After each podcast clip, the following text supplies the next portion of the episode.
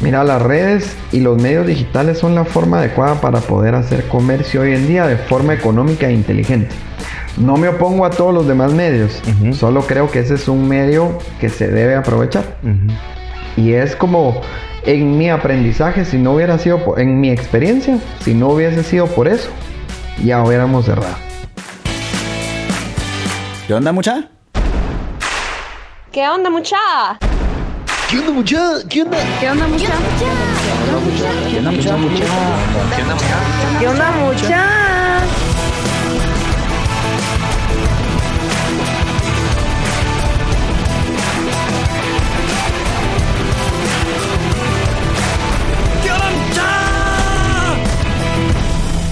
muchachos? ¿Cómo están? Espero que estén muy bien. Mi nombre es Jorge Delio y suelo ser la persona que te recuerda que aún no sos ni la mitad de lo que vas a llegar a ser. Así que bienvenido una vez más a ¿Qué onda mucha podcast? Comenzamos.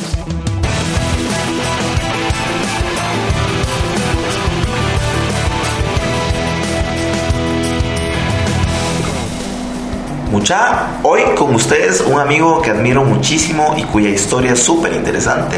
Te presento a Kevin González, un emprendedor voraz que se aventuró a salir de las fronteras de Guate y a negociar con China. Kevin es el fundador de Molbu, una marca guatemalteca que produce electrónicos y accesorios de calidad, vendiendo todo por internet, es decir, a través de un e-commerce. La historia de Kevin es bien interesante porque pasa de ser empleado a emprendedor y seguir lo que le apasiona. Actualmente es un empresario muy exitoso y no hace mucho, en el 2018, fue nombrado gerente joven del año, innovando cada vez más en sus productos y haciendo cosas increíbles. Estuvimos conversando acerca de los aprendizajes y lecciones que ha obtenido a lo largo de este maravilloso viaje que todavía continúa, claro. Pero va, te dejo a que escuches esta historia, que por cierto, este episodio es súper extenso, así que pido perdón, pero en serio, perdimos la percepción del tiempo mientras conversamos, pero sí te aseguro, sí te prometo que vas a aprender muchísimo. Así que paciencia, eh, disfrútalo, devórátelo en una semana si quieres, pero estoy seguro que te vas a llevar muchísimo en este episodio. ¿Qué onda, mucha? ¿Cómo están? ¿Qué onda, Kevin? Bienvenido al, al podcast, brother. Eh, es un gusto tenerte. Gracias por, por abrir este espacio y gracias por tu tiempo, brother. Buena onda. Al contrario, man. Muchísimo gusto de estar aquí con vos. Buena Y, onda. Pues entrémosle. Buenísimo. Como te comentaba, eh, estamos ahorita en esta serie llamada Historias. Entonces, con el fin de encontrar entre tu historia aprendizajes y herramientas que seguramente va- le van a servir a un montón. Así que me gustaría eh, comenzar desde tu niñez. ¿Qué, qué, qué hacías de niño? Ah, basta, bueno, vos, nítido. Em, a ver. Mira, yo crecí. eh, pues yo nací en la ciudad de Guate. Mis papás no nacieron acá. eh, mi mamá nació en el Quiché, mi papá nació en Jalapa. Ajá. Eh, y se conocieron aquí en la capital, en la colonia Nueva Montserrat, si no estoy mal, que fue donde yo crecí. Ajá. Eh, no sé si conoces, pues, pero es ahí entre la Roosevelt y la San Juan. Tal vez no por donde vivís, No. pero, pero, digamos, sobre la Roosevelt, no sé si conoces el, el centro comercial ese que se llama Escala. Sí, sí. Escala va atrás, digamos, frente a Molino y todo ese rollo. Pero era bien distinto antes, supongo. Era bien chilero vos. Sí. Y lo, lo calidad es que en, esa, en esas colonias, cosa que ya no existe, vos, cada Ajá. cuadra tenía su parque. Sí, pues. Entonces era un parque con una cancha de básquet o de fútbol o, de, o, o parque pues plano donde Ajá. podías jugar, vos.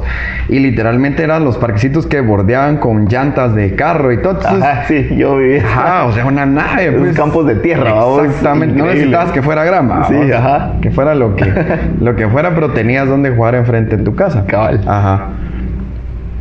La cuestión es que crecí ahí. em, tuve em, la oportunidad de tener buenos amigos, vamos, de tener, digamos, me salté, me salté hasta tal vez mis, no sé, 13, 14, Ujú. 12 años, vamos. Dale. Ajá.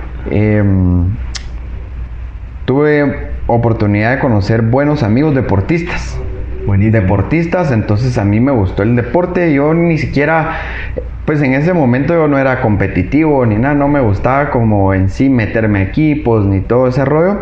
Pero la cuestión es que mis amigos de ahí todo era competencia, competir contra la otra cuadra. La cosa es de que em, se volvió bien chilero porque armamos un grupito que crecimos y hasta la fecha a veces todavía nos juntamos y jugamos algún partido o algo así, vamos, exacto. Entonces, eso me ayudó un montón, ¿no? A formar por lo menos las bases, vos, y de no desviarme, digámoslo así, pues de no desviarme en cualquier otro camino que pueda haber tomado.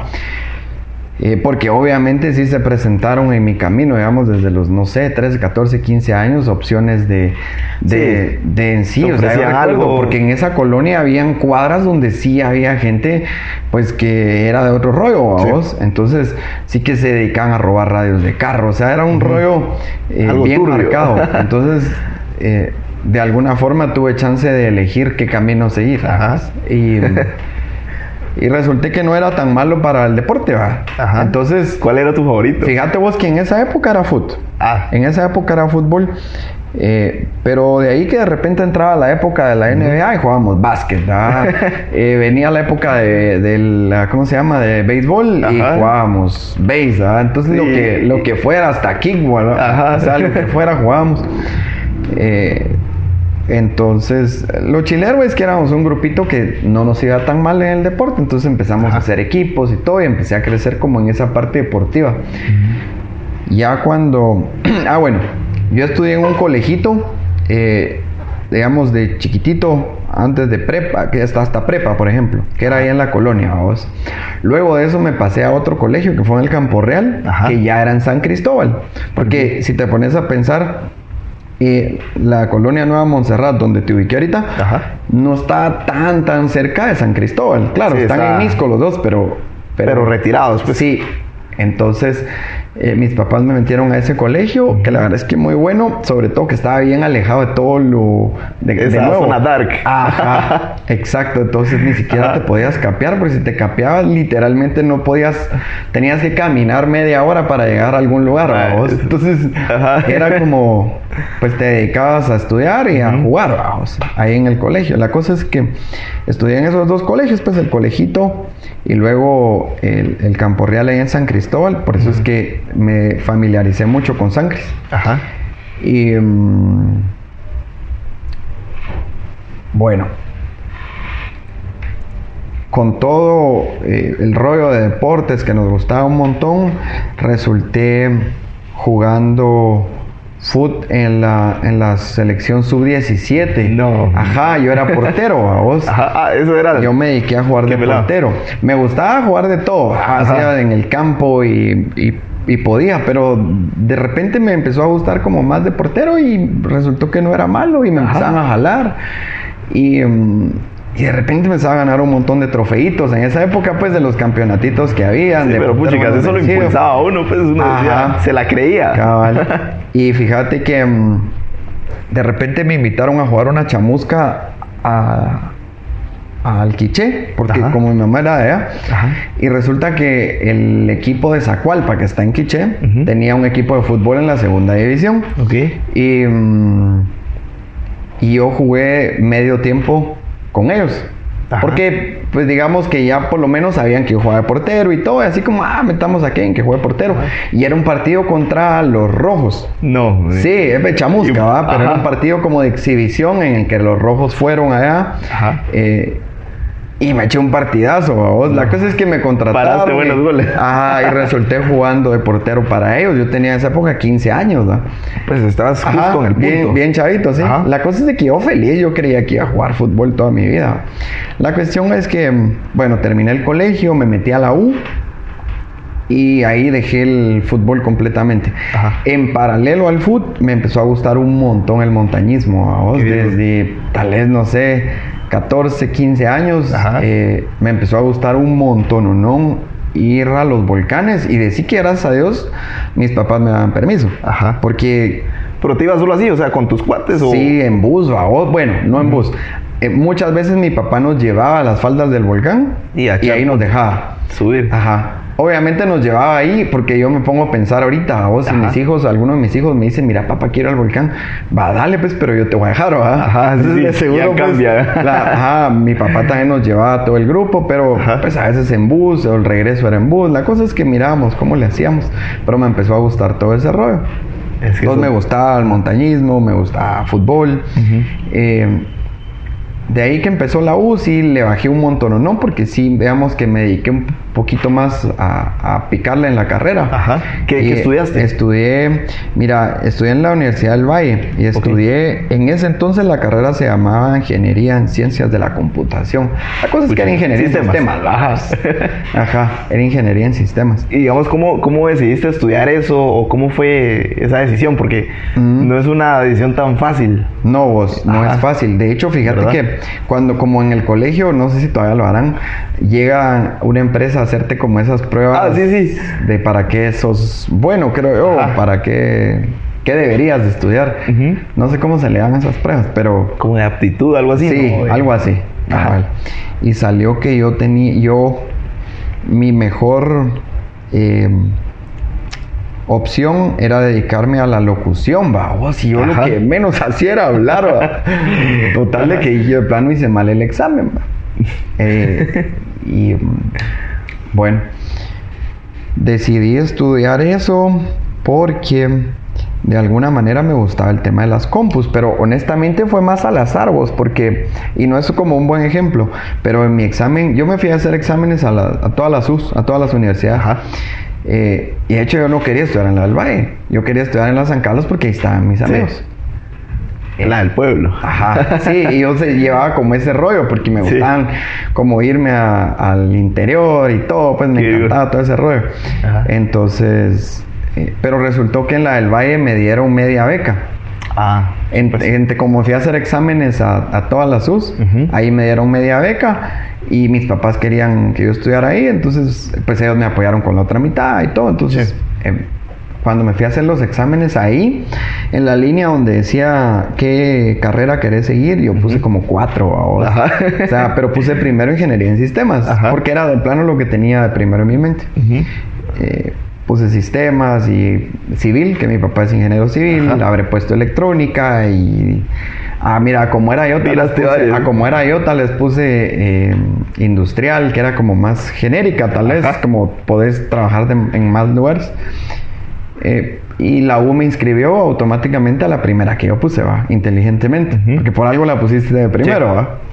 Eh, por eso empecé a estudiar sistemas. Y como era un año de muchas clases en común, entonces dije, bueno, voy a seguir ese primer año en común. Y Prácticamente me te, pusieron la carrera. pues. Sí, y de ahí ya me quedé en sistemas. Y Ah. como pues hice mis amigos y todo, total de que. A mí, me- a mí me pasó algo, algo parecido porque yo, yo, sabía, yo sabía que quería estudiar ingeniería, pero no sabía cuál. Ajá. Entonces, yo literalmente cuando estaba haciendo la cola para pagar la matrícula, Ahí, vos. hasta ahí cuando estaba en la ventanilla y la, y la, y la, me recuerdo que era una gordita, me preguntó A la qué- Eso lo tenés que borrar, y, y, y me preguntó qué, qué quería, qué quería, qué quería estudiar.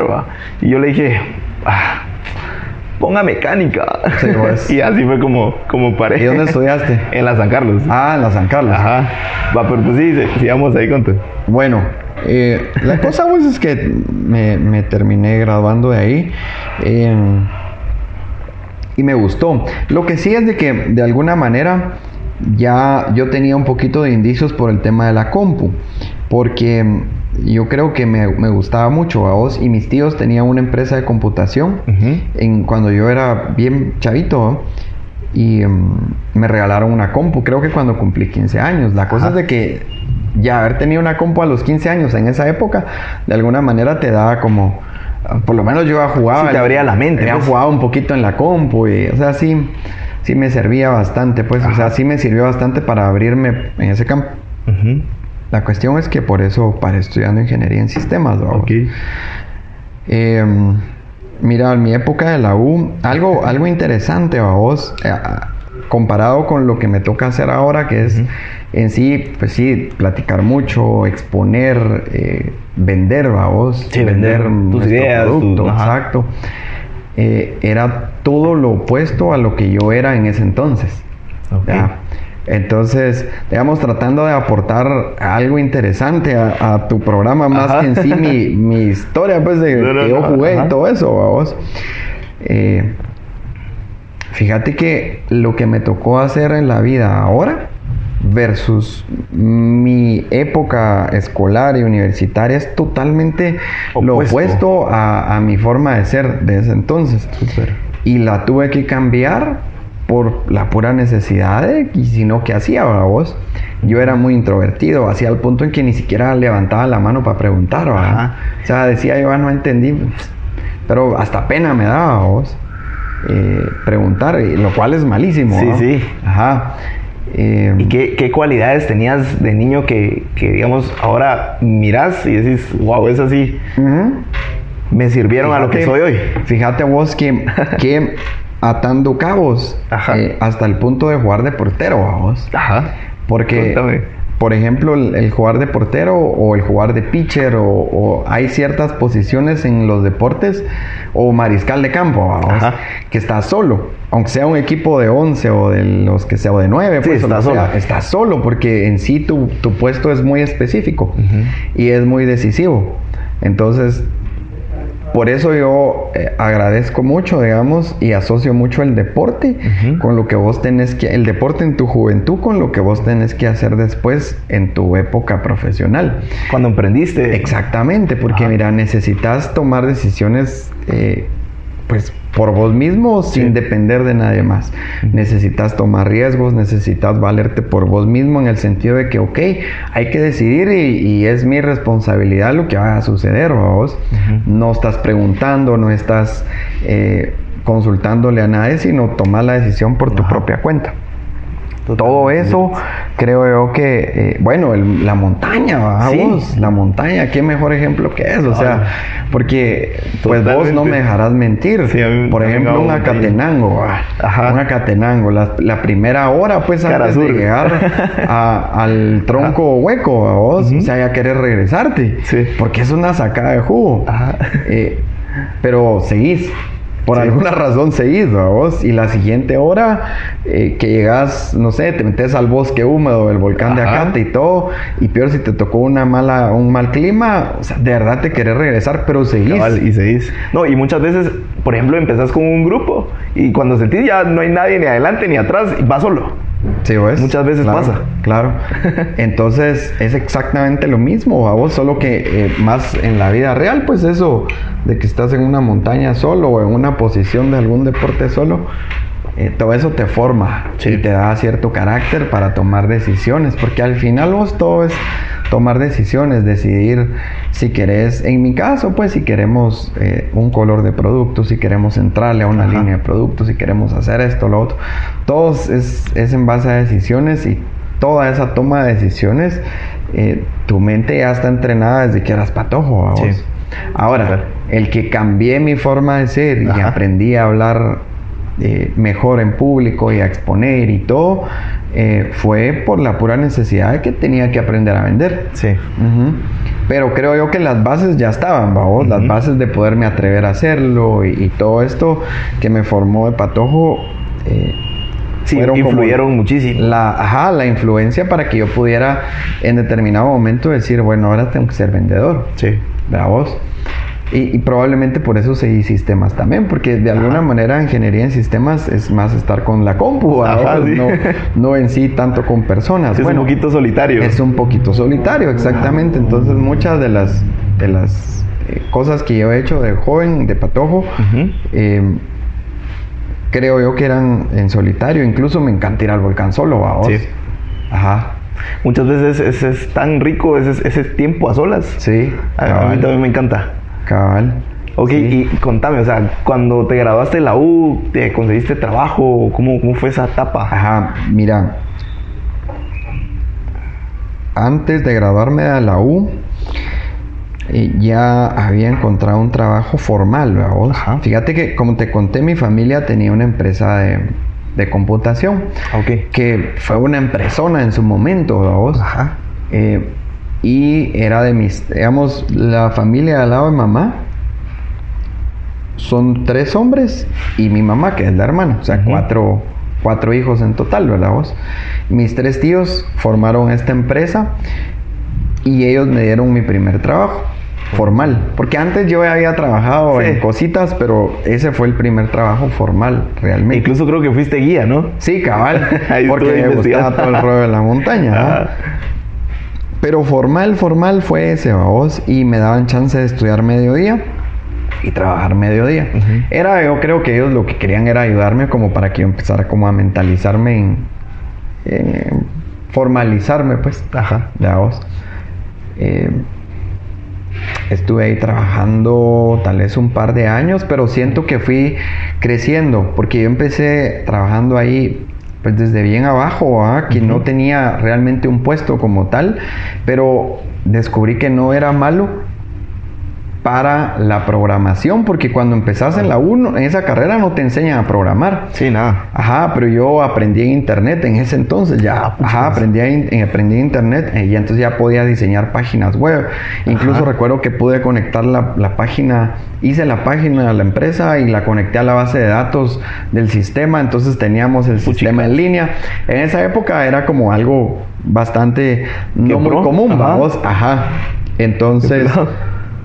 Em, fui creciendo ahí. Luego que me gradué, renuncié. Ok. Renuncié y puse una empresa de software junto con un socio con el que estudiamos. Esa empresa de software sigue viva hoy en día. Lo único que pues eh, yo me, me retiré, digamos, de la empresa y la siguió mi socio nada más. Y lo que hacíamos era hacer software, desarrollábamos software Puchicas. para, para empresas. En esa época creo yo que teníamos un cliente que era, era vendían, ah, tenían teléfonos monederos. ¿vos? Ah, ok. Ajá, imagínate, hace ratos. Teléfonos monederos. Ajá. Y había que desarrollarles el software para que ellos colectaran, pudieran como eh, ubicar sus puntos. Era bien chilero. Ajá. Eh, pero la cosa es de que yo no, no me fascinaba tanto sentarme a desarrollar. Esa es la verdad, vamos Ok. a desarrollar software. Sentías que no era lo tuyo. o Sí, sea, de alguna forma no era tan lo mío, fíjate. Luego, eh, bueno, y no nos iba tan bien. Esa era otra cosa, no nos iba tan bien. Gracias a Dios yo no tenía ninguna responsabilidad. Sí, pues. Entonces, eh, no importaba que no nos fuera tan bien, pero también ya estaba duro. A veces ni siquiera para la gas, ¿va? Ajá. La cosa es que... Pero en mi trabajo anterior y, y sumando esta nueva empresa que habíamos arrancado, yo había conocido bastante gente y me ofrecieron un trabajo Súper. que era en, era en el gobierno, fíjate vos, pero Ay, fue un, tra- trabajo bien chilero, te diría yo que ¿Qué- qué hacías? así. Fíjate que era un puesto que sonaba bien chilero, porque era consultor de gobierno electrónico. Ay, No, güey. Así que masacre. Pero mm, lo que tenía que hacer era bien simple. Yo trabajaba como en la división, en la división que veía la parte de centros comunitarios digitales. ¿Qué es Ah, eso? Eran laboratorios de compu implementados en áreas rurales. Puchicas, te tocaba Ajá, viajar, supongo. Entonces viajaba al interior eh, Claro. a implementar laboratorios de compu y los volvíamos autosostenibles. Entonces había que diseñar cursos, no sé, de Office o lo que fuera, Ajá. para que ellos pudieran revendérselos a los ciudadanos de, de esas, de esos pueblos. Y así que fuera un poquito rentable, que la alcaldía donara otro poco y así. La cosa es que se volvía un punto autosostenible Puchicas. y que era como un foco de, un foquito pues de desarrollo para la comunidad. Tecnológico. Era bien chilero el Ajá. trabajo, ¿no? era bien chilero y me pagaban, no me pagaban mal. Ok. Y mm, hasta me daban viáticos, ¿verdad? pero vos me Ajá. daban viáticos como 75 quetzales diarios, ¿verdad? Puchicas, ¿y qué pero, en pero ahí vivías vos con, no sé, con 40 quetzales podías comer y creo que conseguías hotel de 30 quetzales, o sea... Puchicas, te sobraba entonces bastante. Sí, más como mi rollo, mi rollo era la montaña por mí, Ajá. llevaba mi carpa y me quedaba Sí, ahí me ahorraba mis viáticos. Ajá, Sí, uno acostumbraba a acostarse en piedras. Sí. a lo la que cosa venga. es que me lo disfruté. Estuve ahí un año y centavos y luego, mm, luego me ofrecieron otro trabajo. Y ese trabajo probablemente fue el que dio inicio. Ah, bueno, ahí eh, mientras estaba de consultor de gobierno electrónico, fíjate que me dieron una beca para irme a Corea. Ah, pues chicas. No, a Corea, sí, a Corea fue. Y, mm, y en, esa, en esa beca, pues obviamente fue la primera vez que yo viajé a, a- a China. No, a, a Asia, pues, porque fue Corea. ¿Y cómo, Y- cómo fue ese choque cultural? O sea, Fíjate me que- imagino era la primera vez que ibas. Era la primera vez. Ajá. Yo no había vuelto, o sea, yo había viajado una o dos veces en toda mi vida. O sea, realmente fue uno de mis primeros viajes ya de adulto. Ajá. Eh, recuerdo que mm, fue una nave, vamos. O sea, llegar a Corea fue como literalmente ir a, un lugar súper desarrollado. Sí. O sea, súper desarrollado, precioso, una cultura así muy respetuosa y súper avanzada. Cuando te conectabas a internet era algo impensable, vamos. O sea, descargabas a la gran. No sé cómo compararlo lo de ahora con lo de ese con lo de ese momento, pero te podría decir que una película de Netflix la podías descargar en cuestión de un minuto, vos. Madre. Era de verdad una velocidad muy rápida porque yo me hospedaba en las habitaciones de una universidad. Ok. Entonces me dieron mi habitación y todo, tenía conexión con, con cable, pues, y el internet era una nave, o sea, ya solo con eso. pues. Rapidísimo. Sí, la cuestión es que ahí recibimos el curso, fue bien chilero y todo, fue como un mes. Ujú. Y, mm, y regresé literalmente diciendo que no quería tener que volver a regresar, porque no me gustó ni la comida, no me gustó ¿Y, en y sí. cómo que las días? me imagino había comida muy extraña. Sí, ¿Cómo? era más ahí. Corea creo que es más extraño que China.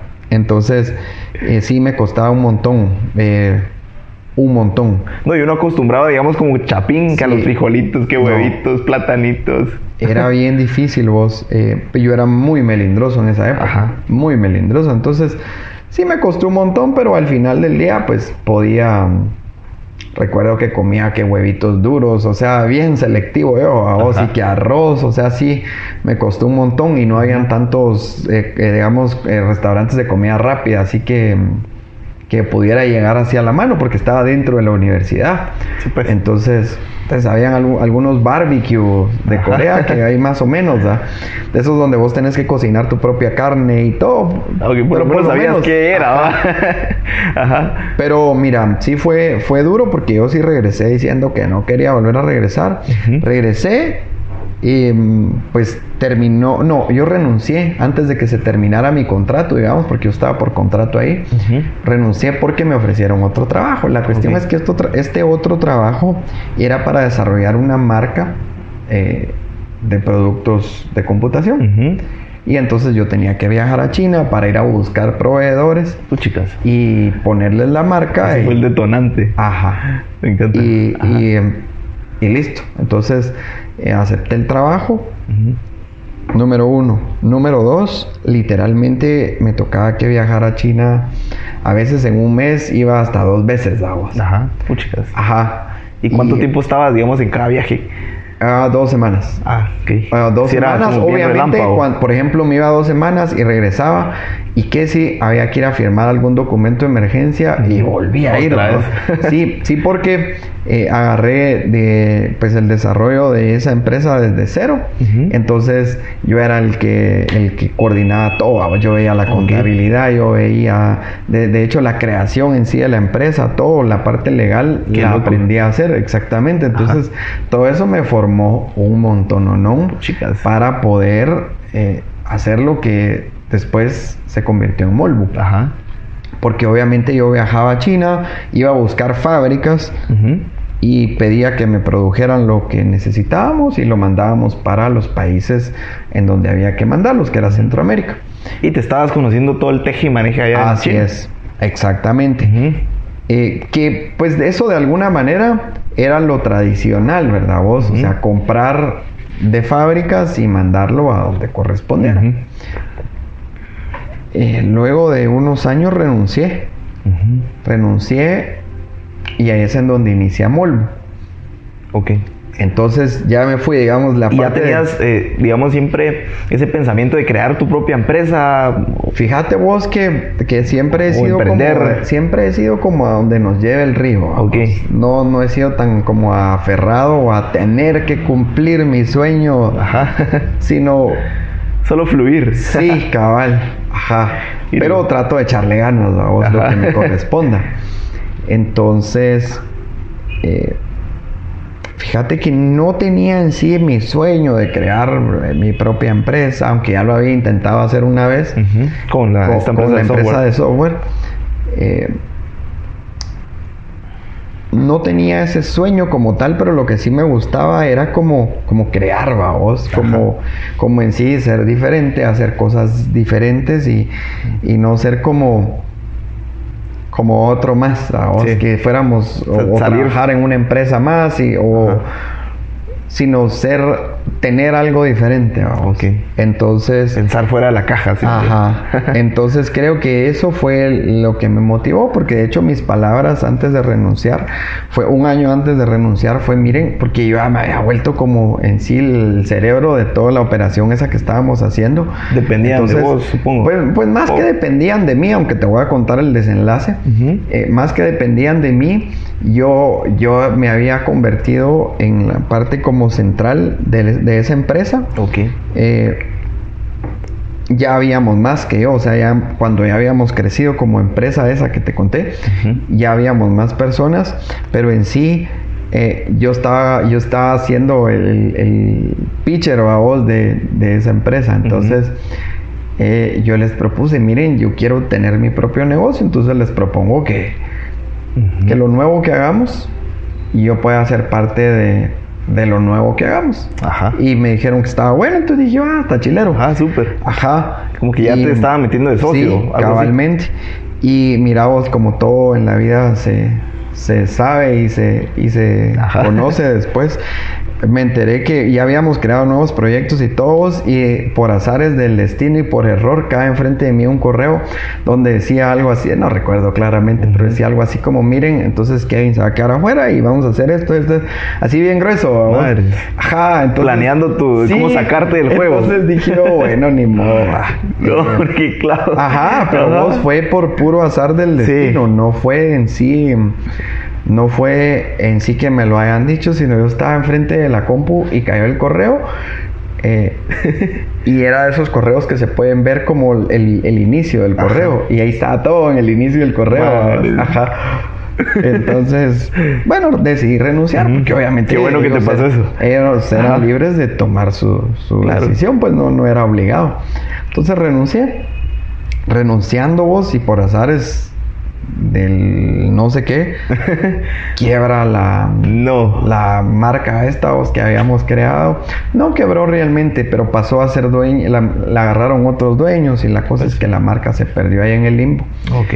y, y surge Molbu, pero obviamente yo tenía mucho mucho conocimiento de todo lo que Sí, ya todo know-how. la vida, vos tanto de China como como en sí de negocios en general, vos. Ok. Eh, pero no teníamos clientes y no teníamos plata y no teníamos ideas, no teníamos nada. ¿va? ¿Y cómo, eh, digamos, cómo arrancaste con el nombre? No sé. ¿Y cómo se te ocurrió? ¿Cómo fue eso? Va, historia. Mira. eh, a ver. El nombre fue lo de menos, vamos. Yo por Sí, eso ya sabías qué hacer, eh. Yo por eso siempre digo que el- porque uno se emociona poniéndole Sí. nombre a a lo A tu que va a hacer, porque obviamente es como el logo que sea lo más bonito. Sí, cabal. Pero de algo, obviamente es bien importante, si no mira el cheque de Nike, Sí.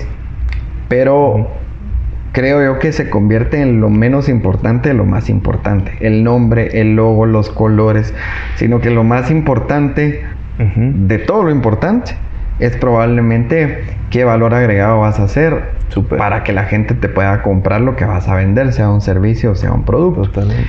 Honestamente fue una bendición tras otra bendición, vamos. Fíjate que yo renuncié queriendo no dedicarme a fabricar nada en China, Ajá. aunque era lo que yo sabía hacer. Sí. Será Yo- tu expertise, podría Sí, decir. yo renuncié queriendo regresar a mi rollo de software. Ah, ok. Ajá.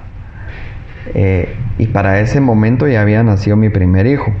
Ok. Y nos decidimos ir con mi esposa para China.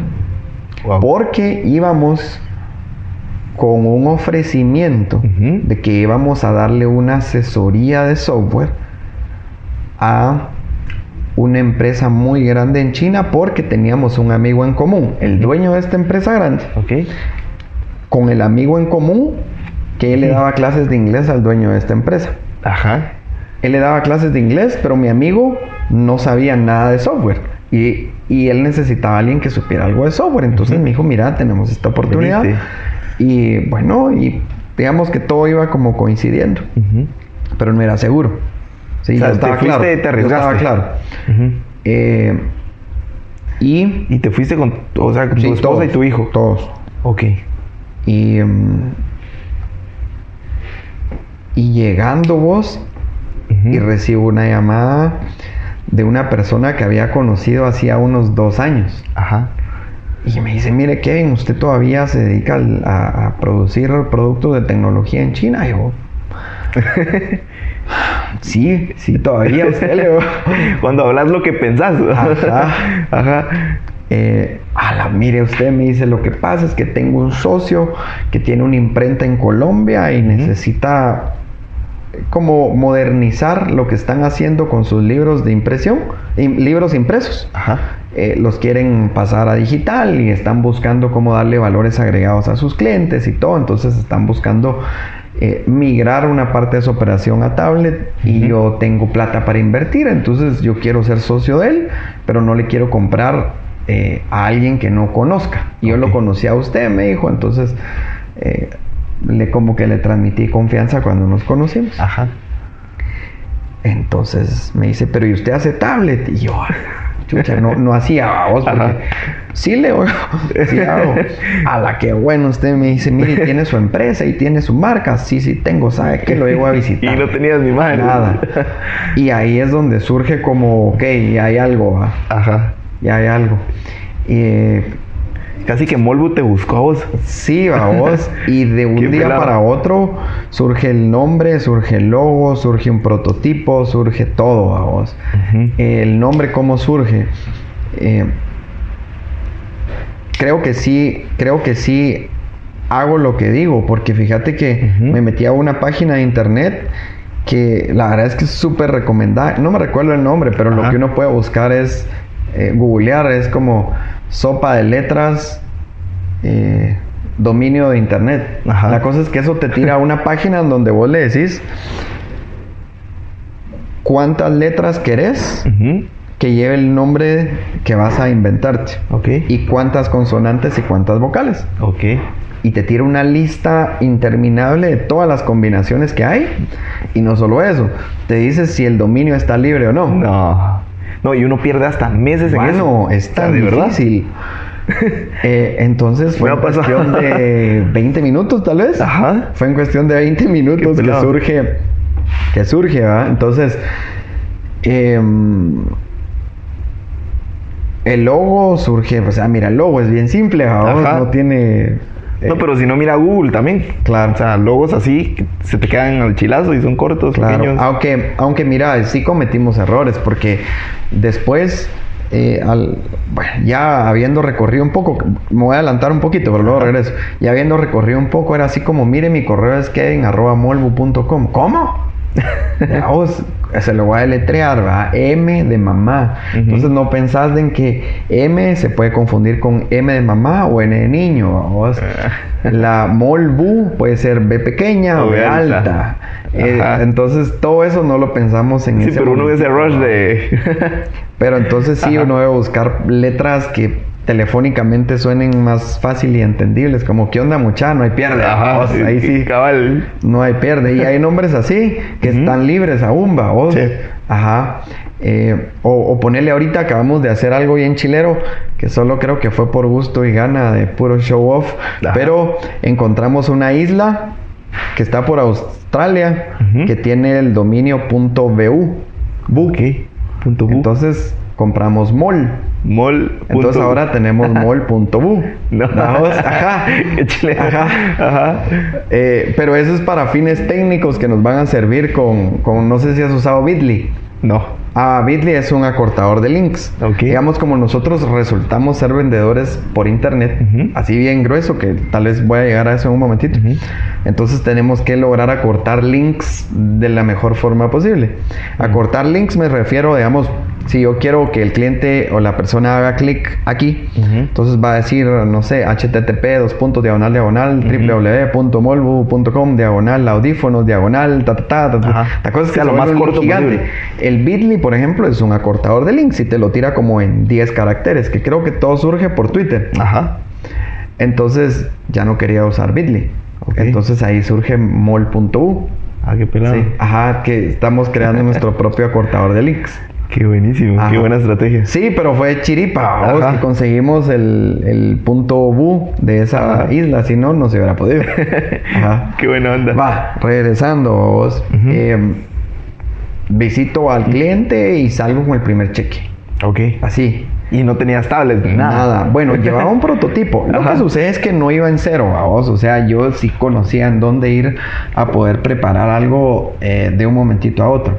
En China existe un mercado que de hecho ahí te voy a compartir un video que realmente es a la fecha el mejor video de Shenzhen que he visto en toda la historia, mano. Es un video, creo que dura 10 minutos, pero muestran en sí lo que es Shenzhen para cualquier emprendedor, ¿va? Ok. Eh, hay un mercado gigante, que es el, pues más que gigante, es el mercado electrónico más grande del mundo Ajá. ese mercado de electrónicos, en esa época vos encontrabas absolutamente todas las piezas sueltas Ajá. para, Para poder ensamblar cualquier ensamblar cosa. lo que quisieras. Wow. Desde un teléfono hasta una antena o hasta bueno, una tablet. Ajá. Sí. Entonces, eh, para mí no fue nada, digamos, del otro mundo ir y preparar eh, un prototipo hasta con el logo impreso. Eh, entonces lo pude preparar, yo ya llevaba el prototipo y simple. Cerramos el primer negocio. Era un cheque que, si no mal recuerdo, no lo podíamos cambiar porque estaba a nombre de Molbu. ¿va vos? Ajá. Y no- ni existía la y en- empresa. ajá, pero no existía la empresa, pero yo había validado que la empresa no existiera. Wow. Sí, porque hay una página de internet en China Ajá. donde vos podés validar si la empresa existe o no existe Ah, ok. para, pues creo que es para otros fines, pero a mí me sirvió para inventarme un nombre que no existiera. Porque yo ya dije, ok, si vamos a hacer la empresa de Que no exista allá en China. Ajá, la vamos a hacer en China porque íbamos a empezar a vender a, a quien nos pidiera en cualquier país. Ajá. La cuestión es que cerramos ese primer negocio. Recuerdo que fueron 75 tablets, o sea, no fue mucho tampoco, Ujú. pues fueron 75 tablets. Pero ya era un buen comienzo. Mira, sí y no, ajá, porque 75 tablets, ¿qué hacías, mano? O sea, nadie te las quería producir. Ah, me imagino te, allá te venden por, mm, Por cantidades miles. enormes. Ajá. Entonces, mi know-how era ir a fábricas y, mire, tengo un pedido de 500 unidades o de 2000 o de 5000 y Ajá. Quiero esto, esto, esto y rico. va. Ajá. Pero que si por 75 no era tan así. La cosa es ¿Cómo? que paramos en el mercado. Paramos, digo, porque mi esposa me ayudaba. En Eh, Shenzhen. Sí, en Shenzhen. Shenzhen. Ah, ajá, en Shenzhen. Cuando nos fuimos a vivir a Shenzhen, mira, Shenzhen tiene... eh, es como es como una línea recta. Y de hecho el metro la recorre de punta a punta. Es una línea recta. Ok. Entonces, la primera parte es bien internacional. Ujú. Y después la segunda parte es bien internacional, así con playas, precioso, pegado a Hong Kong. Sí, por eso es como bien internacional. Ujú. Lo que resta es zona de fábricas. Ok. Ajá. Pues resulta que encontramos dentro de la zona de fábricas casi que un- una capsulita así preciosa vos donde se Ajá. podía vivir a un costo muchísimo menor. Porque para que tengas una idea, un apartamento de 80 metros cuadrados Ujú. en la zona que te digo internacional te Ajá, podía la costar bonita con playa y todo. ajá, 3 mil a 5 mil dólares. Madres. De 80 a, 100 80 a 100 metros es un cuadrados. huevito. Sí. Ujú. Versus un apartamento de 100 metros cuadrados en esta área que te digo te podía costar 400 dólares. Puchis, qué O sea, era una diferencia impresionante. Enorme. Ujú. Eh, la cosa es que nos fuimos a vivir ahí, a donde era más barato y estaba bien bonito. Ok. Eh, ahora el mercado sí estaba un poquito lejos, pero igual había un metro que me llevaba y me. Directo. Sí. Súper. La cuestión es que, bueno, trabajamos el primer lote de tablet con piezas del mercado. Eh, ¿Y vos las ensamblaste? O... Fíjate que ese lote nosotros lo ensamblamos. Ok. Eh, y ahí probablemente surge como el inicio de, de lo que hoy en día es Molvo, ¿no? Pero lo ensamblamos porque de verdad no había para dónde, mano. Ujú. O sea, ¿qué íbamos a hacer? Y, y yo sí soy de los que no me gusta quedar mal. Ujú. Entonces ya habíamos recibido el... Ya habías dado tu palabra. O sea, no podíamos decirle al cliente, mire, disculpe, pero no, aquí está su dinero. Ujú. Sí, había que resolverle, vamos. Y eso sí tengo. Excelente. Había que resolverle, había que cumplir con lo que le habíamos ofrecido. Entonces compramos las piezas y quien nos vendió unas piezas nos prestó a dos personas de ahí, a dos chinitos, Ajá. que nos apoyaran como ensambladores. Qué pelado. Y entre ellos y nosotros ensamblamos el, el primer lote. Y nos alquilaron un cuartito ahí en el mercado, un cuartito Ajá. chiquito, man, un cuartito más chiquito que esta oficina. Ajá. Eh, tal vez la mitad. Sin nada. O sea, 3 por 3 a 3x3, 4x4, sin mucho. Ajá. No tenía nada porque lo usaban solo para dormir en las noches. Pues los chinitos que trabajaban iban a trabajar en el día y dormían en la noche. Ahí. Entonces levantaron la cama y nos dejaron todo el espacio libre. Ajá. Y, mm, y pusimos cajas de las piezas. Era nuestra mesa de trabajo. Y en las cajas íbamos ensamblando, revisando. O sea, así un ensamblaje así bien rústico. Artesanal. Sí, artesanal. Pongamos lo más elegante. Pero funcionó Ajá. y logramos despachar el primer lote. Y mm, pues gracias a Dios entregando y vino el segundo lote de 500 unidades o Chicas. 300 unidades. La cosa es que ya era más manejable. Ajá. ¿Y qué hacías, digamos, ya con ese crecimiento? O sea, eso para nosotros ya fue un crecimiento, pues cabal. Eh, fíjate que nos... Bueno, todavía lo trabajamos de esa manera. Eso sí, fue una de desvelos, sí, porque... me imagino.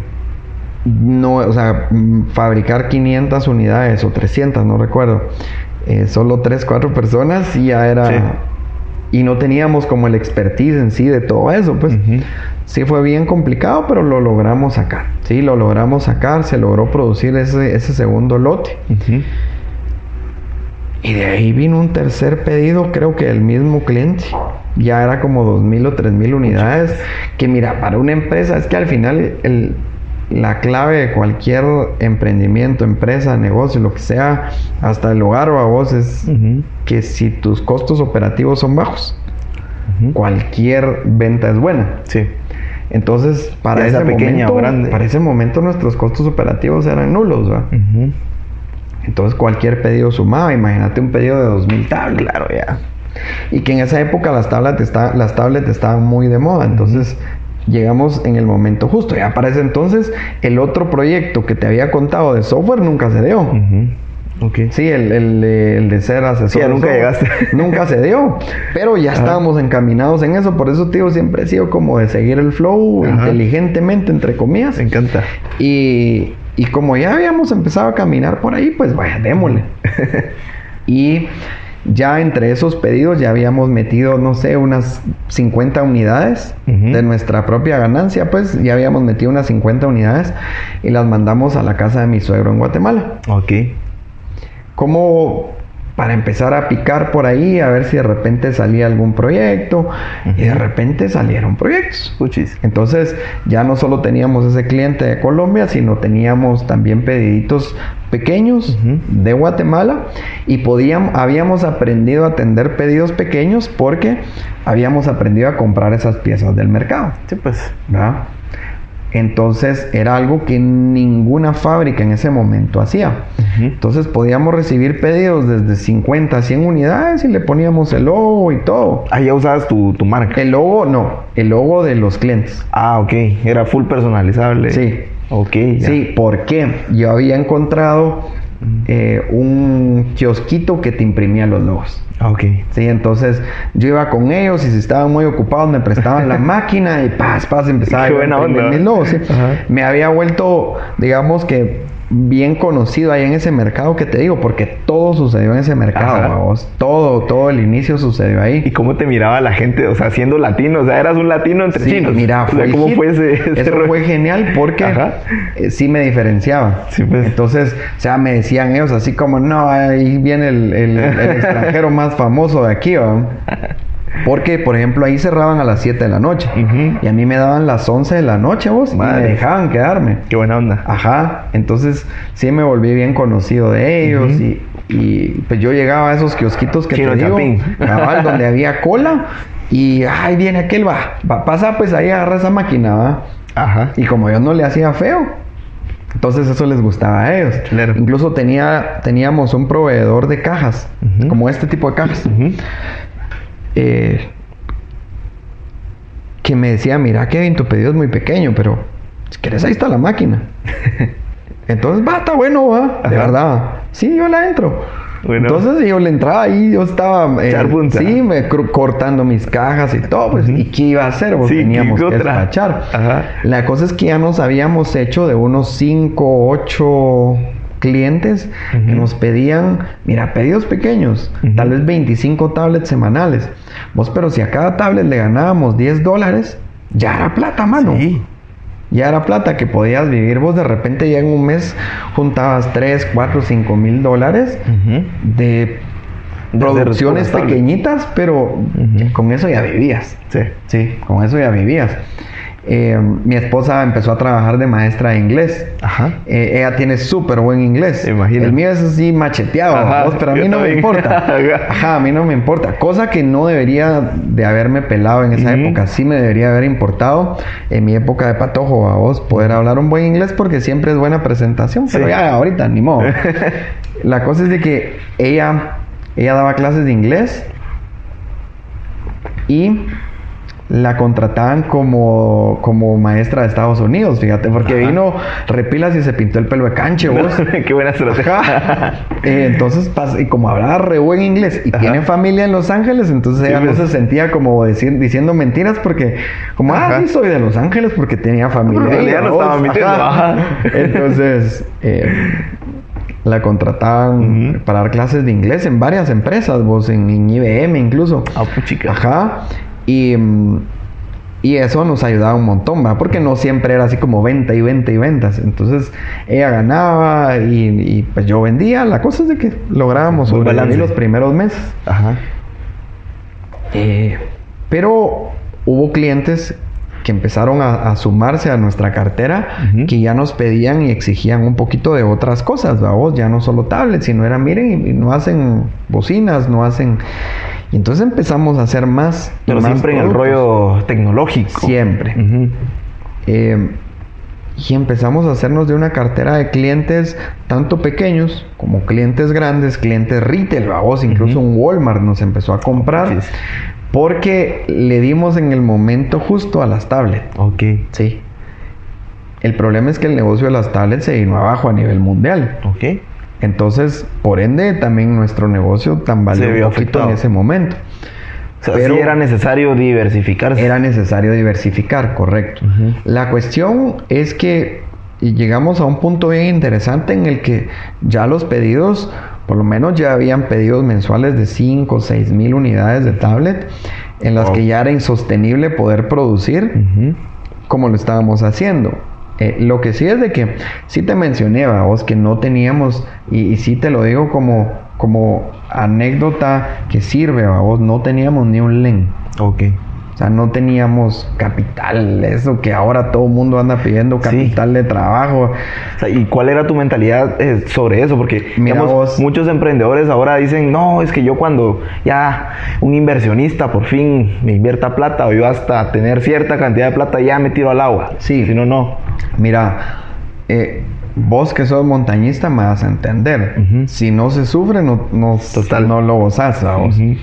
Entonces, pues sí, qué rico empezar con capital. Pero no es necesario al 100%. O no es necesario al 100%.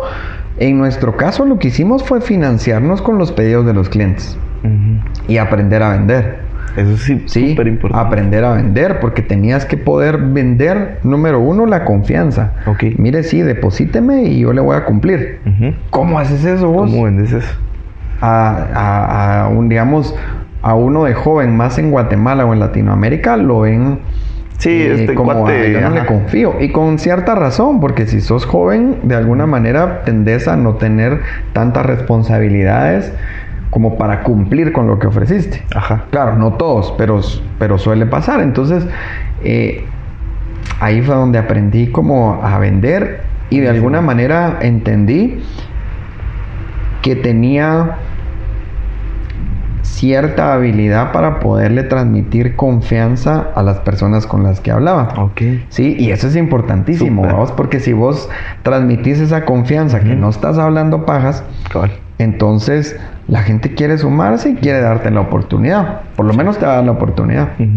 Entonces lográbamos que los clientes, gracias a Dios, nos dieran anticipos. Entonces, y ahí sí es clave vender tu idea. ahí estás, vendes castillos en el aire, vos. Sí, porque en realidad no tenías tablet, digamos. No tenías nada. Pero con esa plata ya vendías hacías. el compromiso que vos tenías. Con la plata de ellos las producías y mira, aquí están. Ujú. Por favor, págueme el resto. ah, va. Entonces pagabas. Porque estando ahí en China, tenías la ventaja vos de quien te vendía las pantallas y quien te vendía todo. Era así como, mira, eh, voy a producir esta orden vos, pero necesito que me ayudes con 5 o 10 días de... Te pago esto Ajá. y lo voy a producir aquí. Mira, aquí voy a estar. Pero no lo saco de aquí si no te he pagado. Ok. Entonces, ok. Entonces había como cierto crédito local que nos permitía jugar con eso. vamos. Entonces podíamos producir, pero cuidadito y sacábamos la merca si no habíamos pagado. Y de hecho fun- así funciona. Qué vamos. buenísimo. Así No, y funciona. ahí alimentas esa confianza. Así es. Así Sí. es. Eh, mira, yo me iba en bicicleta, vamos. Ajá. Eh, me iba en bicicleta eh, con los proveedores y ellos felices, vamos, que uno Ujú. llegara en bici y compartiera con ellos. Chileno. Después, pues sí, ya compramos un carro y, y ayudaba muchísimo a que pudiéramos operar mejor y yo llevaba las piezas a donde fuera y todo. La cuestión es que cuando ya teníamos un volumen interesante de tablet, ya dijimos, bueno, ya la calidad no puede seguir siendo así. Ok. Eh, calidad en el sentido de que si vos compras de un mercado, el kiosco que te vende, te vende piezas de cualquier fabricante, vamos. Ah, Entonces, si vos le pedís 500 baterías, por ejemplo, te vende 100 de fabricante 1, 100 del fabricante 2 y así regado. Ya varía Entonces, tu no tenés calidad. una calidad estándar. Ok. A diferencia, si vos vas con un solo fabricante y le decís, mira, quiero 2000 baterías frescas, producidas de la semana pasada. Eso es muy distinto. Pero ya habíamos aprendido a, a ver ese tipo de detalles técnicos y como nos fuimos a vivir a la parte de producción y no nos fuimos a vivir a la parte internacional, Ajá. muchos de los vecinos eran productores de piezas. Ok. Total de que resultó muy fácil encontrar quien nos vendiera directamente. Ibas directo al pieza. fabricante. Sí. Buenísimo. Y eso fue eh, un antes y un después, porque mejoramos la calidad y nos asociamos con un chino que hasta la fecha seguimos siendo, siendo socios. Él vende por su lado, nosotros vendemos por nuestro lado, pero ambos y en conjunto mantenemos la fábrica de Molvo caminando con una calidad estándar porque a él le gustó la calidad Sí. con la que ya habíamos eh, como con la que ya nos habíamos caracterizado entonces, entre ambos logramos mantener la producción de la, de la fábrica que a la fecha sigue, Sigue, funcionando. Y empezó a crecer, porque sí empezamos a recibir pedidos de 40, 60, 70 mil unidades de voz de tablet. Eh, claro, a nivel mundial eso va bajando. Las tablets cada vez van bajando porque se siguen utilizando, pero ya para más para proyectos muy especializados, para empresas, para puntos de venta, para colegios, para temas educativos, ya no en sí para Uso personal. para uso personal Ajá. por obvias razones, ¿va? Sí, los celulares reemplazó ahora. mucho. Pero gracias a Dios están surgiendo nuevas ideas y nuevos productos que esperamos que revienten así como reventaron Las las, tablets tablets en su momento. Pero para ese entonces ya nos habíamos diversificado. A veces poníamos nuestra marca o a veces la marca de los clientes. Digamos, a la mitad de la época de la empresa, digamos tres años, cuatro años después de que habíamos empezado, ya le maquilábamos a empresas de varios países. Eh, empresas en Miami, empresas en Paraguay, en Perú, en Ecuador, en. Colombia, en Guate. Y, y así vos, de boca en boca, y fíjate que muchas cosas se fueron juntando, u- uniendo. Por ejemplo, una, mi amiga, eh, que tiene una fábrica de pantallas, de monitores. Eh, allá alquilás vos stands para ferias internacionales, los alquilás para tres años. Ujú. Mire, voy a participar durante tres años, dos veces al año. Entonces, pagas todo de una vez. Pero dio la casualidad que para esa época mi amiga no podía ir a esa feria. Y ya lo había pagado. Ya lo había pagado. Entonces me llamó y me dice, mira Kevin, fíjate que tengo este stand. Y, y yo, no, mira, pues no, no me alcanza para pagártelo, pues gracias. No, no, no, me dices que yo te lo voy a regalar. Qué buena onda. Y fuimos a la feria. Ajá. Y ahí encontramos, eh, recuerdo, clientes de México, clientes de, de más de Colombia, que hay mucho cliente de allá.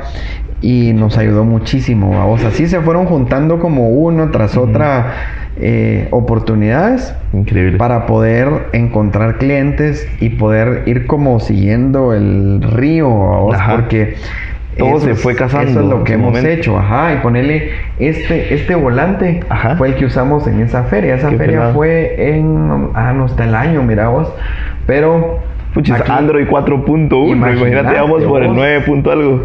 y nuestro mínimo de compra eran 112 unidades y podíamos hacer 11 colores diferentes. Wow. Eso nadie lo podía hacer. Qué pelada. Pero nosotros ya teníamos como ese truco de ir al mercado a comprar las Ajá. piezas que no afectaran en la calidad. ¿Verdad? Porque era la carcasa nada más. Entonces ya habíamos encontrado ciertos trucos, vamos. La cuestión es que mm, si no, no dice el año. La cosa vos es que mm, eso nos ayudó mucho a encontrar más clientes. Y mira, aquí digamos que ya uní varias partes de la vida, vamos. De pues siendo joven, toda la parte que gracias a Dios crecí por el lado deportivo Ujú. y como de retos y de competencia y todo eso que yo creo que me formó luego la parte de los estudios que creo que pues al final del día elegí una buena carrera Sí.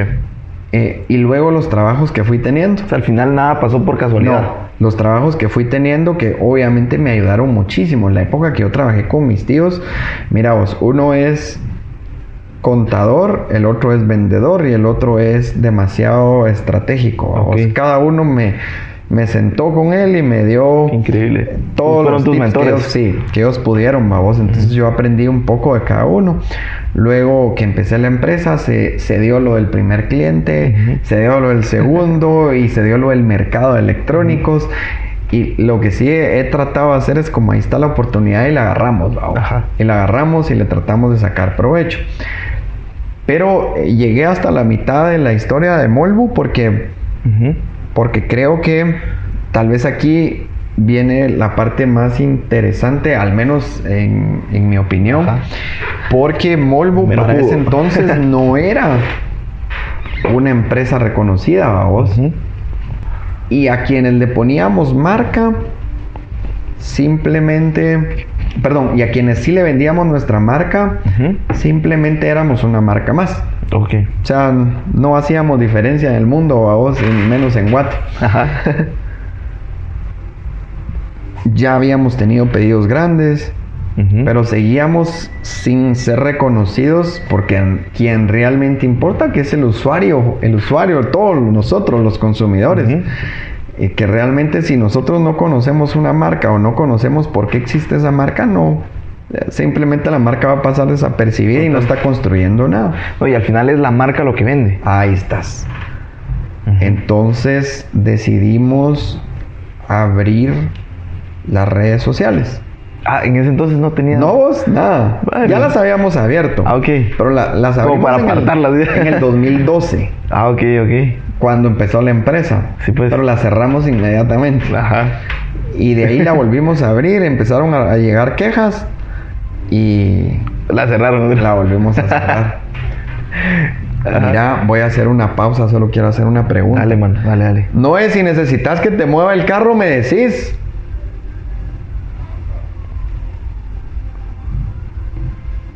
No es.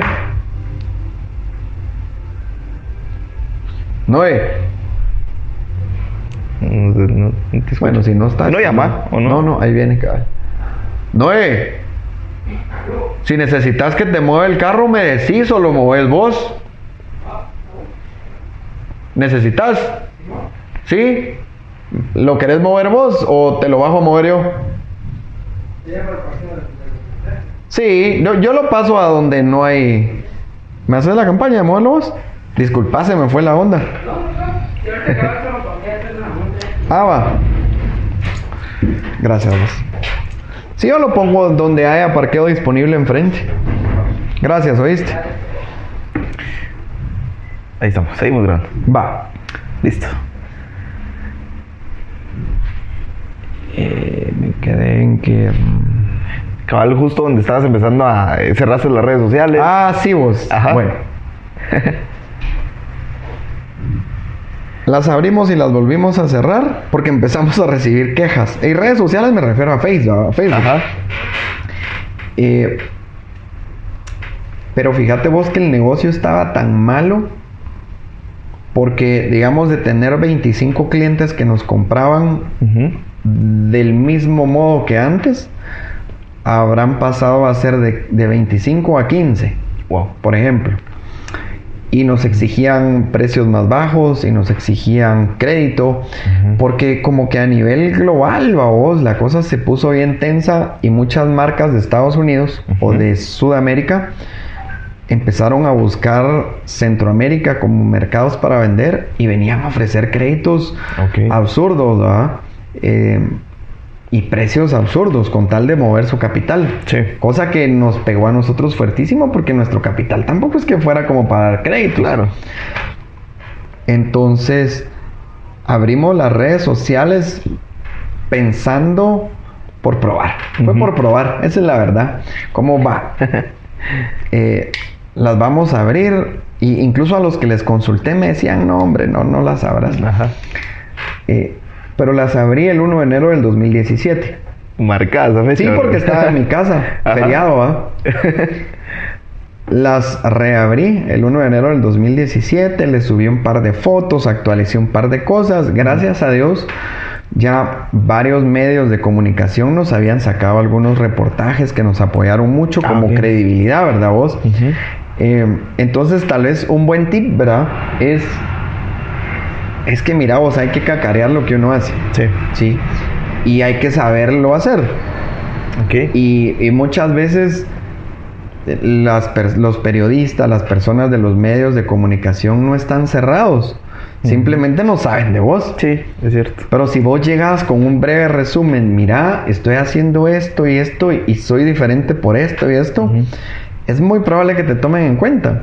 Y es así de simple. Guate está tan lleno de malas noticias que una buena noticia es como a- Cabal. a agua de mayo para ellos, Sí. ¿va vos? Sí, yo, yo por eso no veo noticias.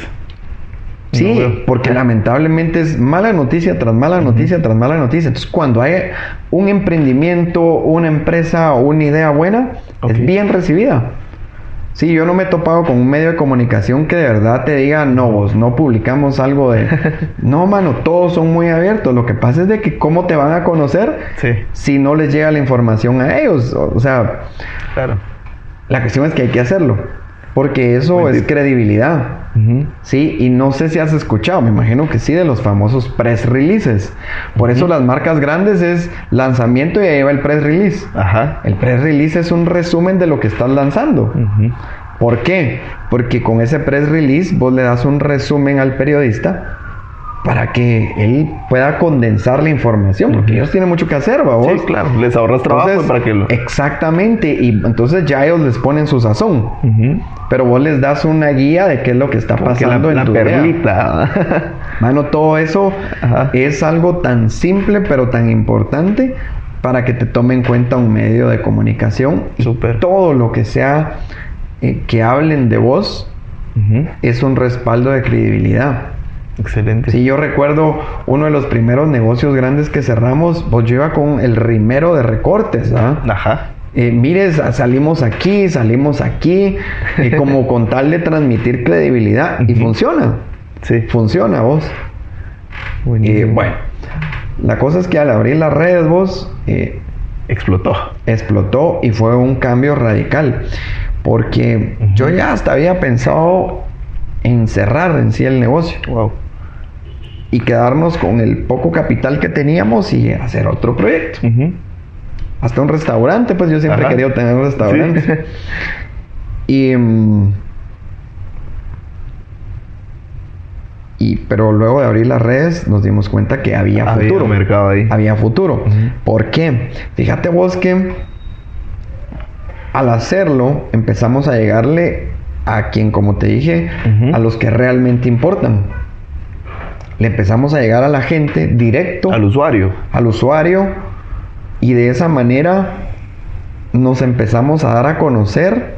Yo en ese momento ni siquiera me visualizaba como marca, sino, de hecho hasta el resumen decía, somos una empresa que no, ¿verdad? Pero la misma gente nos fue diciendo, miren, ustedes son una marca nacional. Qué chile, Nosotros, ah, sí, somos una marca nacional.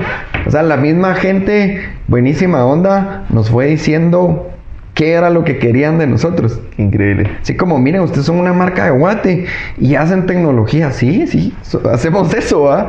No, y algo increíble de los chapines es de que apoyamos mucho lo nuestro. Sí, vos, muchísimo. Eso es, es, es- es increíble. Claro, sí es de calidad, porque también Mira, hay cosas de aquí. claro, que- totalmente de acuerdo. Y, pero es la única manera que un país sale adelante, vos. Exactamente de la Tener única esos manera. filtros, vos. Mira, eh, fue algo tan barato y tan funcional que yo no concibo una empresa, sea gigante o sea chiquita, que no aproveche los medios digitales para llegarle a la gente. Sea para hacer posicionamiento de marcas, sea para hacer ventas, sea para lo que sea. No concibo una empresa grande o chiquita que no use medios digitales. Por eso yo a veces me asombro cuando, cuando chavos, ¿verdad? chavo, yo me considero chavo, pues tengo Ajá. 36 años. Estás bien, chao. Ajá. Eh, de más o menos mi edad dicen, no, vos yo vendo no sé cuántos millones, entonces yo no. Ahí tenemos abierto el Facebook, pero... Mm. Yo digo, a la gran lo que se están, Se están perdiendo, perdiendo. o lo que se van a perder en algún momento. Claro. Porque... Porque eso es el futuro. O sea, no me refiero a que en sí la red social o, o Facebook o Instagram sea el futuro. Me refiero a que todos los medios digitales Son parte del futuro, vos. O sea, es la forma correcta de llegarle a las personas. Para posicionarte, para vender, para lo que sea. Pero es la forma correcta. Ujú. Y... mm, gracias, vos. Órale, brother. Fíjate.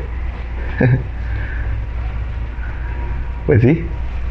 Mira, las redes y los medios digitales son la forma adecuada para poder hacer comercio hoy en día de forma económica e inteligente. No me opongo a todos los demás medios, solo creo que ese es un medio que se debe aprovechar.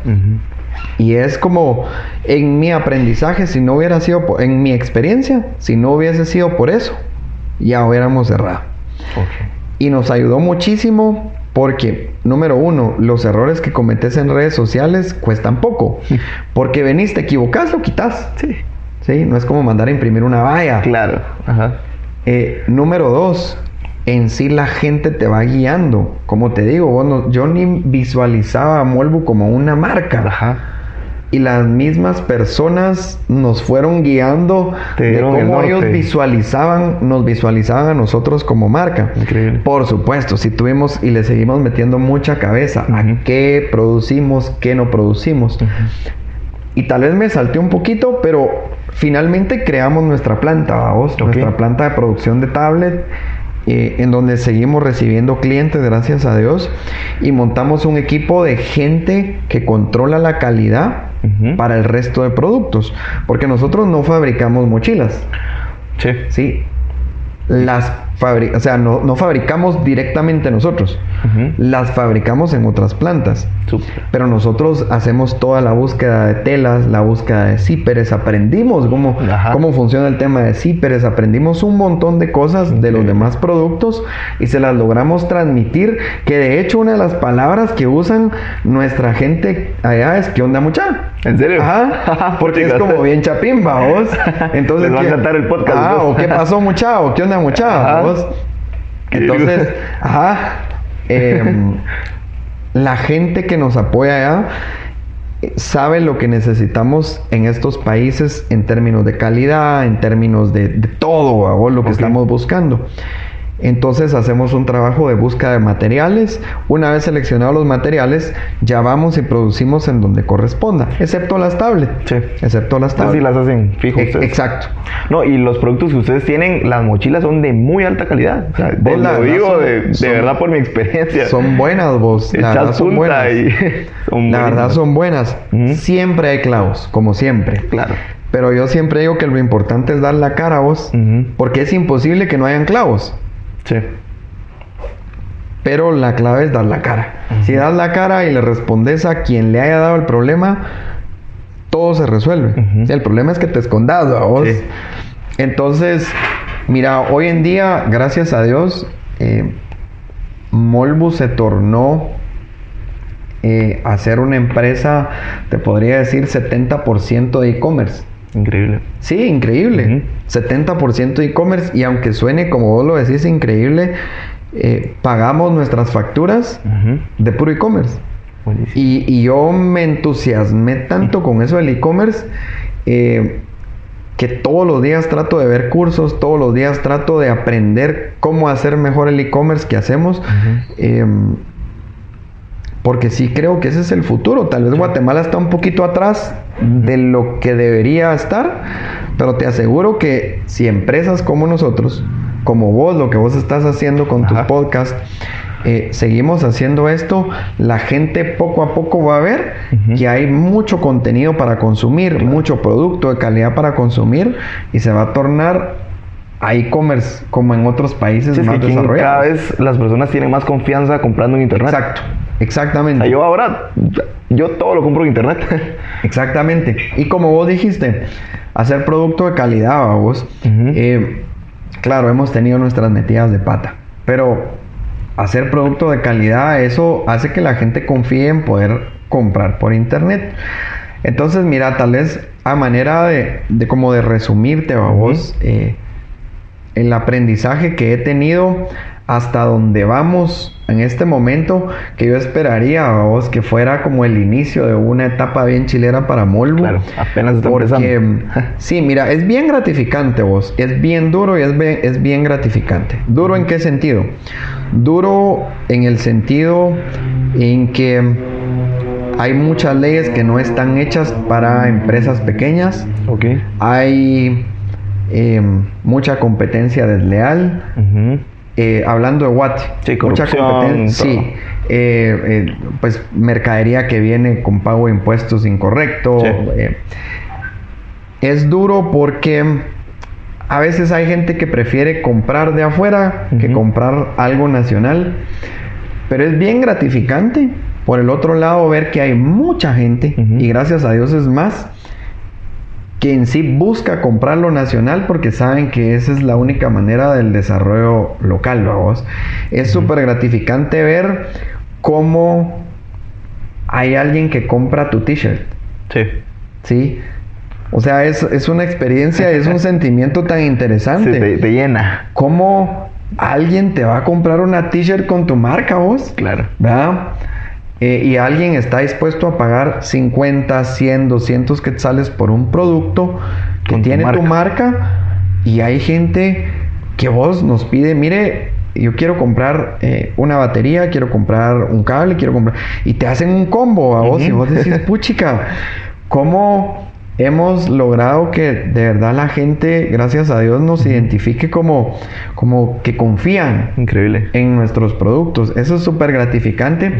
Y yo esperaría que, que fuera como eh, un ejemplo para muchas otras empresas de hacer lo que estamos haciendo, porque si todos hacemos cosas similares en cuanto a darle al consumidor un producto de marcas nacionales, eh, tiene que explotar y reventar el desarrollo local, ¿va vos? No, y es increíble lo que estás haciendo porque prácticamente estás, digamos, cambiándole ese mindset a las, a las personas Eso. de que Guate es calidad también. O sea, que Guate también tiene productos de calidad, también puede tu, hacer esa cosas. tu frase te la voy a tomar prestada. Guates Dale, brother, te la está regalo. buena, vos. Simón. Guates calidad está buena. Pero sí es increíble lo que estás haciendo, man. Mira, sí, y, y sabes que es interesante vos que yo se lo recomiendo a cualquiera que quiera emprender vos, que lo haga por medios electrónicos. Sí. O sea, eso es tan económico que te podés equivocar 20 veces,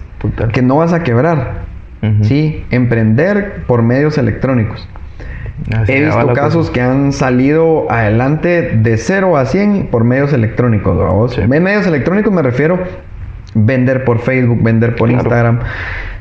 Y, mm, y yo creería vos que ese para mí ha sido eh, una de las decisiones más importantes eh, para el futuro de Molbu. En sí, el, el decidir eh, dedicarnos a vender por internet. Y además es bien gratificante Buenísimo. vos. Sí. Es bien gratificante meterte vos a tu, a tu, ¿cómo se llama? A tu monitor de, de cuántas personas te están viendo en la página en ese momentito y ves que a veces hay 40, 60 personas en un momento específico, todas viendo tus productos. Sí. Eso es súper gratificante, ¿va vos. Ujú. Eh, Y no es increíble precio, porque, pues. porque estás creando también eh, tu comunidad, o sea, estás creando una tribu o sea, dentro de tus Así es. redes. Así es vos. No, y mira, si quisiéramos a vos que esto fuera como, como de una muestra de que sí se puede. Ujú. ¿Sí? Una muestra de que sí se puede ser rentable siendo una empresa de e-commerce y siendo una marca. Porque algo muy interesante que me decía una persona ayer, me dice, mira, ustedes son la única marca de Guate que, que hace productos electrónicos, ¿va? Y, y digo yo, qué interesante que nos vean así. O sea, tal vez no seamos la única. Conozco un par más. Eh, que son clientes de nosotros, Ajá. pero son marcas nacionales. Sí, pues. Entonces, eh, mira, es como tal, pues sí es una tribu a vos de Ajá. gente que está dispuesta a que Guate salga adelante con marcas locales. Es la única manera, vos. Y, y cabal, como te decía, vos creando tu contenido, lográs que la Mara se entere de empresarios pequeños Sí. o grandes nacionales, porque lamentablemente hay mucho contenido, pero todo es de otros países. Sí. Sí, entonces sos de los pocos que está haciendo contenido local. Buena onda. eh, y que suma vos, todo eso suma, mano. Vos no tenés, bueno, tal vez sí, por eso lo estás haciendo. Pero para mí, por ejemplo, yo tener contenido como el tuyo y poderlo escuchar cuando vengo manejando Ah, para el sí, trabajo, vale oro, porque, Claro. mano, de todas las experiencias que vos escuchas de otras personas, Aprendes. siempre aprendes algo. vos. Totalmente. Siempre aprendes algo. Siempre. Y, mm, y yo sí he sido bien autodidacta y eso sí lo recomiendo mucho. Eh, aprender en YouTube, vamos. Sí, ser curioso, hay Mano, ahí está cómo hacer todo. O sea, y si no sabes, ahí lo aprendes. Yo no soy diseñador ni nada, pero Aprendiste. aprendí a usar freehand, aprendí, aprendí a usar, eh, ¿cómo se llama? El Photoshop, aprendí a usar toda la plataforma de Facebook y todo en, pues, en video tutoriales. Ajá, sí. Me digas, eh, decime alguna frase o lección que te hayan dado en tu niñez o adolescencia y que marcó tu vida. No sé, algo que te haya hecho tu mamá o tu papá. Mira, es una bien simple, que creo que todos la sabemos, pero a veces necesitamos que nos la digan, ¿verdad? Sobre todo cuando las cosas están difíciles. Y es que eh, si fuera fácil no tendría chiste. Y si Ah. fuera fácil todos lo harían. Entonces, de alguna manera, mientras más difícil, buena, buena. es mejor. Sí. Sí. Aunque, aunque suene como. como. Ilógico, ¿ah? Pero mientras más difícil es mejor, no hay para dónde. No, incluso hasta, hasta cuando estás conquistando una chava. Claro. Cuando te cuesta más, ahí querés estar mientras Claro. más te cueste. Claro. Entonces, eso vos, y mira, cuando las cosas se ponen duras, eh, a veces yo digo, bueno, mejor que se ponga difícil, porque así quien quiera seguir los pasos de nosotros, eh, mm, sé que no le va a ser tan sencillo alcanzarnos, porque obviamente vos quieres ser el primero siempre. Claro. Sí. Entonces, yo digo, bueno, puchica, si, si así nos está costando a nosotros, quiere decir que a nuestra competencia también le va a costar igual, ¿va vos? Ujú. Entonces, mientras más duro, mejor, porque pues solo los pilas vamos a lograr terminar, ¿va vos? Me encanta. Ajá. ¿Qué pensamiento eh, tenés que pocas personas lo comparten? O que no siempre están de acuerdo. Ah, ya. Ah, ok. Ujú. Yo soy de tirarme al agua, no analizo. sí, no analizo. Ajá. Eh, literalmente de tirarme al agua, así como, como ese me gustó y ese pienso que se va a vender o eso pienso que es lo mejor. Y Démosle. Testear. Démosle. Eh, ajá, y eso en todo. A vos, por ejemplo, me fui al- a la Concagua una vez y nunca había hecho alta montaña, ¿va? y solo fui a enfermarme. y de regreso a vos. Ajá. Ajá, pero como todo en la vida, pues sí me, o sea, hay riesgos, pero sí me gusta tirarme al agua así de una, pues no me gusta como pensarla tanto, cosa que no es tan aconsejable, pero a veces funciona. Súper. Sí. Me encanta. ¿Cuál ha sido el peor consejo que te han dado? El peor consejo que me han dado. Sí, está bien, está bueno. Mira, el peor va también de la mano con el mejor. Pero el peor consejo es, y mira, ya pensaste en vender en Europa, ya pensaste en vender en Estados Unidos, ya pen-".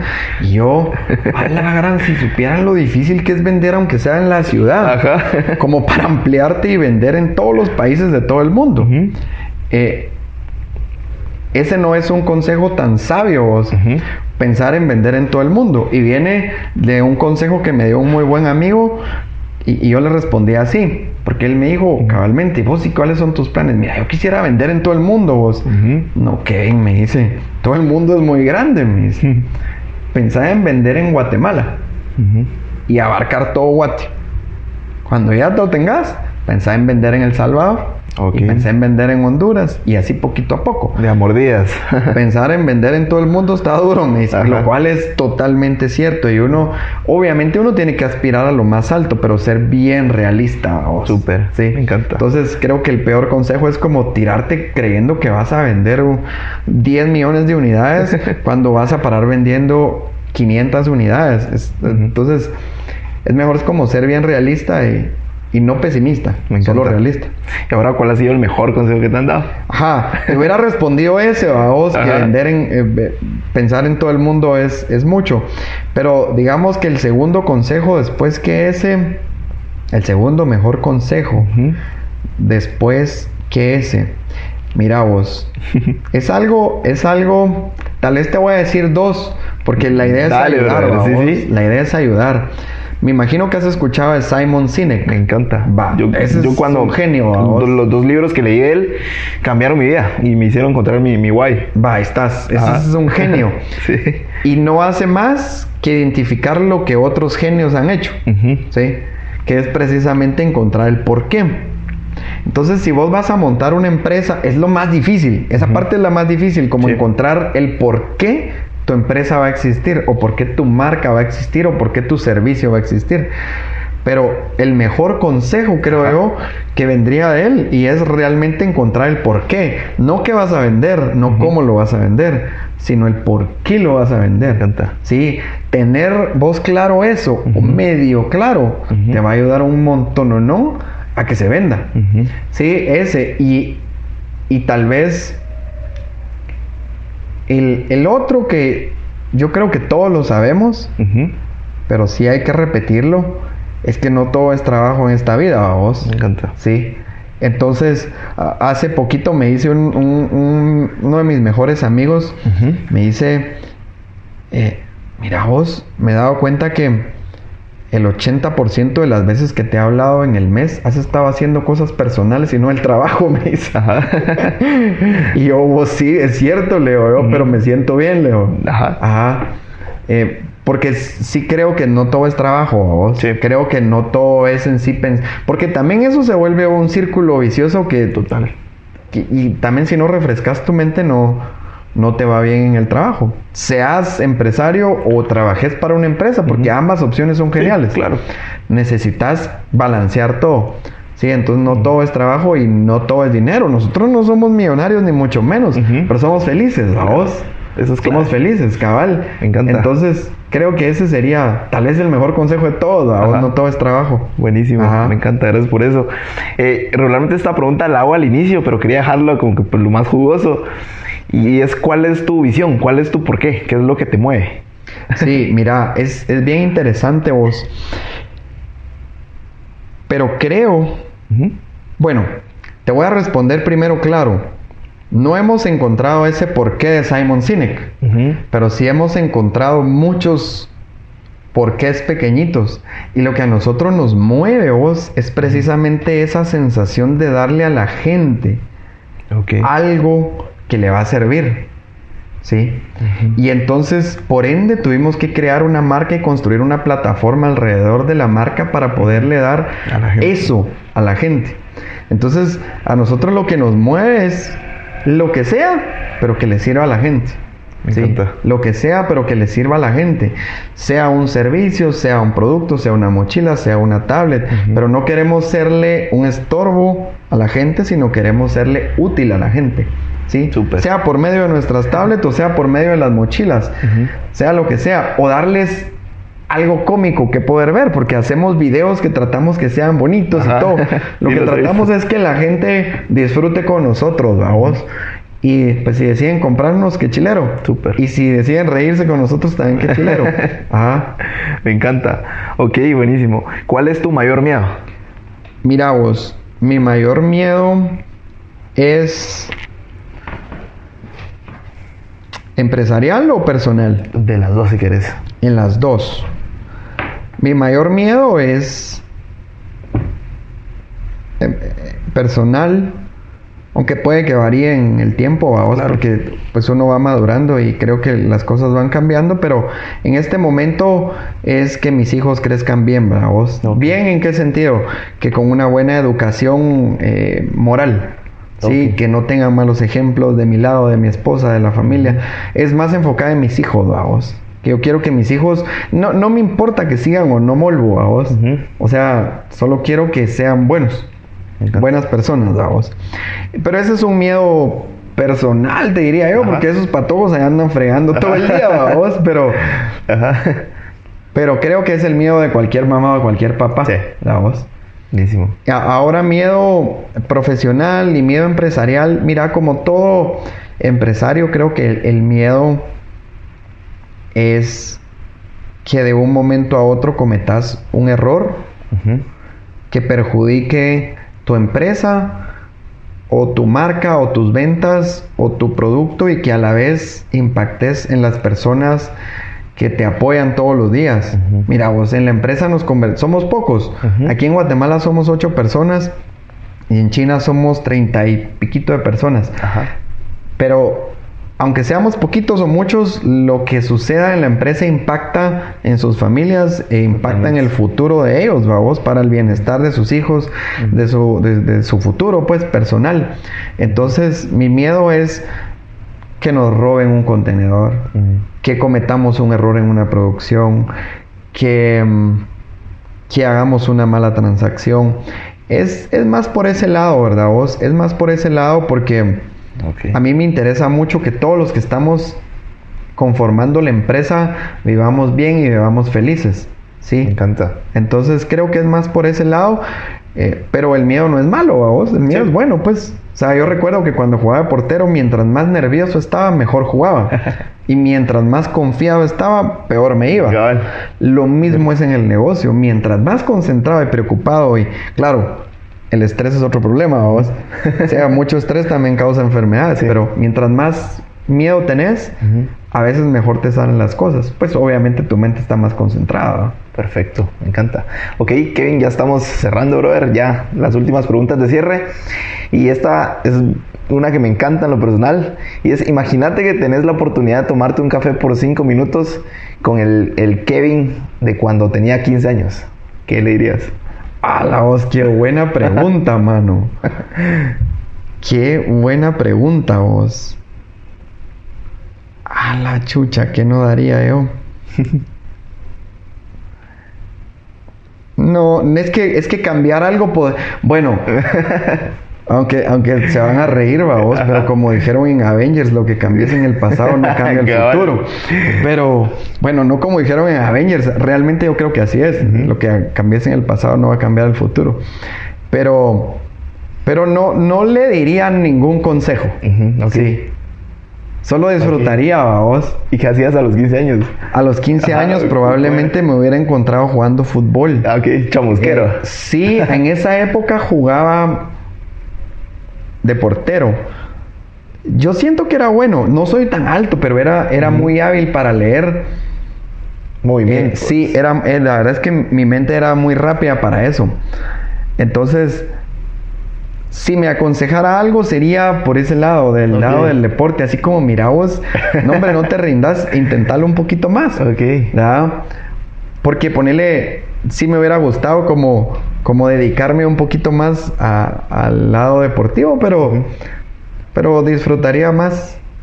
Pero hubiera estado jugando fútbol, Qué súper. seguro. Súper, me encanta. Ok, ¿cuál es tu rutina? ¿Cómo arranca tu día? Mira, eh, trato de no tener una rutina específica durante todo el día, pero mi día arranca de ley, me levanto a las seis y cuarto. Ok. Me levanto a las seis y cuarto porque llevo a mis dos hijos al colegio. Me gusta llevarlos yo, porque el bus Sí, pasa ese, igual. ese momento para hablar Pero con es el mira, mira las horas en las que estamos ahorita vos y yo. Sí, sí. Entonces, eh, cuando yo regrese a la casa probablemente van a estar dormidos. Ok. Ajá. Entonces es muchas veces es el único momento en que el que yo tengo en poder ir platicando con ellos, vos. Ujú. Entonces me levanto a las seis y cuarto, los llevo al colegio eh, después. De ahí me voy al gimnasio Ok. con mi esposa.